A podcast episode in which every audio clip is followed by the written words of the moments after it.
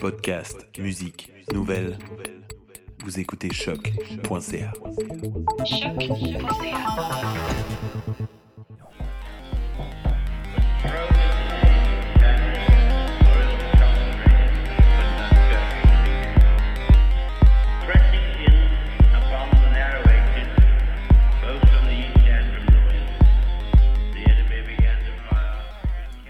Comme à l'habitude, c'est maintenant le temps attendu de réunir nos invités autour d'une table ronde commune pour mettre en relation leurs différentes pratiques et générer des réflexions autour de notre thématique d'épisode qui est le corps en action.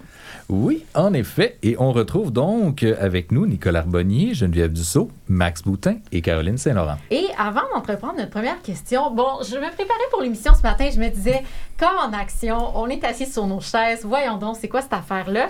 Alors, pour répondre à la première question, je vous inviterai, pourquoi pas, parce qu'on va parler du corps, à vous lever. Et on va ajouter un peu de mouvement tout ça. Et on s'étire. Donc, je vous promets, on ne restera pas comme ça pour toute la table ronde, mais on s'est dit, tant qu'à parler du corps en action, pourquoi pas ramener un peu de corps dans notre conversation? Marc-André, on est tous bien étirés. Oui. Gaël en régie, on est bien étirés. Auditeur à la maison, on est bien étirés. C'est bon. je te laisse Tout le partir monde le est. D'abord, pourquoi est-ce que c'est nécessaire, selon vous, de donner davantage de place au corps, au corps en mouvement, en recherche, en recherche-création? Diriez-vous que c'est quelque chose qui va de soi, de donner de la place au corps, ou est-ce que c'est quelque chose euh, avec lequel il faut travailler pour amener le corps en recherche? Ça devrait aller de soi, mais malheureusement, non. Le mouvement, c'est la vie. ouais. C'est quand on meurt qu'on arrête de bouger. Et, et, et, et pourquoi, et pourquoi, selon toi, ça va pas de soi? Euh, Oh là là, c'est l'inertie. hmm. Il faut combattre une inertie immense qui fait que quand on a le choix entre euh, s'écraser ou bouger, euh, beaucoup de gens vont choisir de s'écraser. Je pense que la pandémie nous a révélé ça. Comment les gens veulent plus revenir dans les réunions en présentiel. Mm. Tout le monde veut rester euh, de la maison. Il y a une inertie. Le mouvement fait du bien, Ouais. mais il faut le commencer. Une fois qu'on l'a commencé, on est pris dans le mouvement, on est pris par le bien-être. Elle en a parlé, euh, Oui. Paloma. Mm.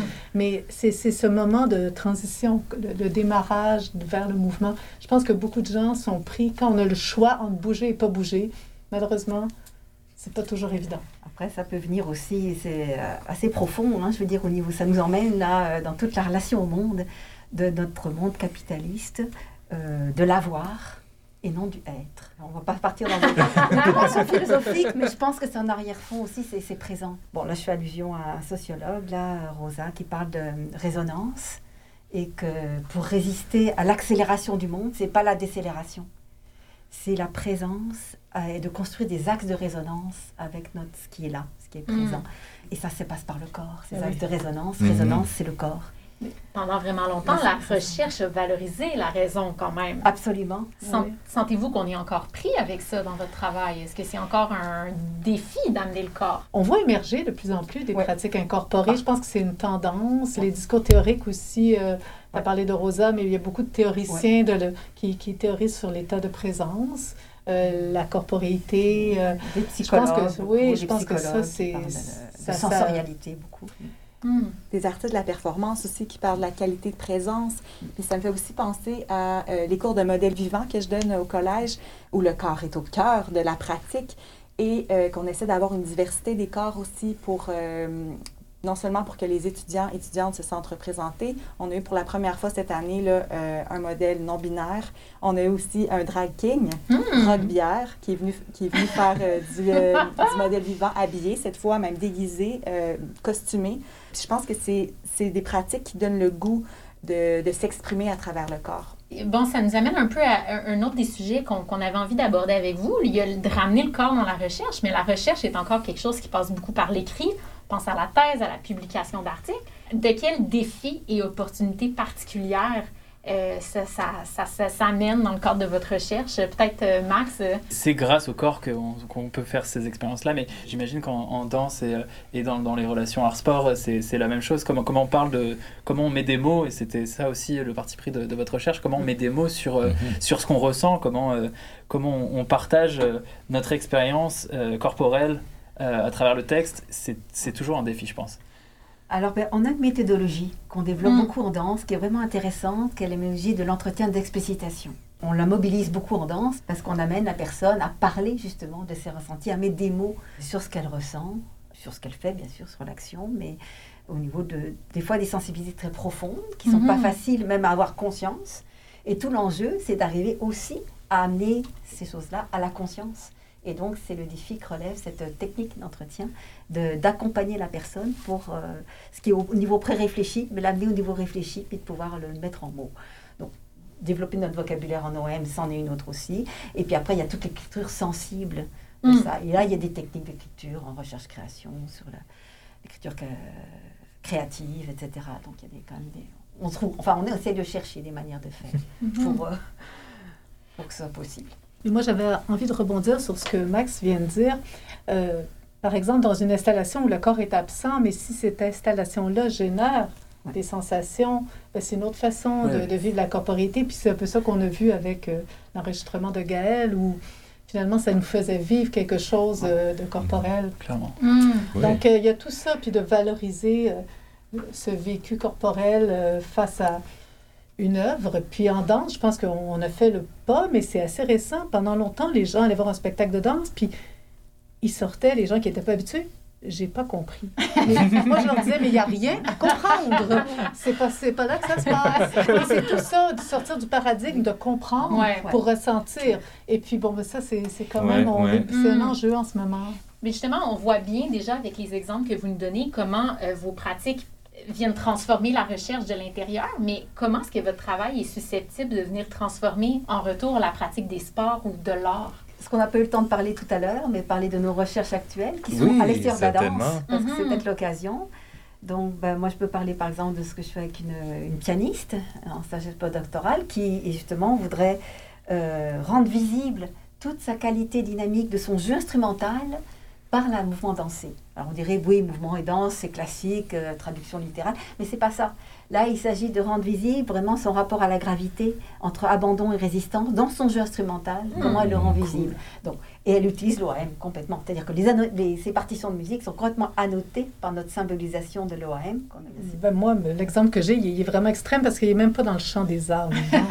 Parce que là, l'OAM, moi, je suis sur un projet de recherche où on utilise l'OAM pour analyser des simulations de réanimation en néonatalité.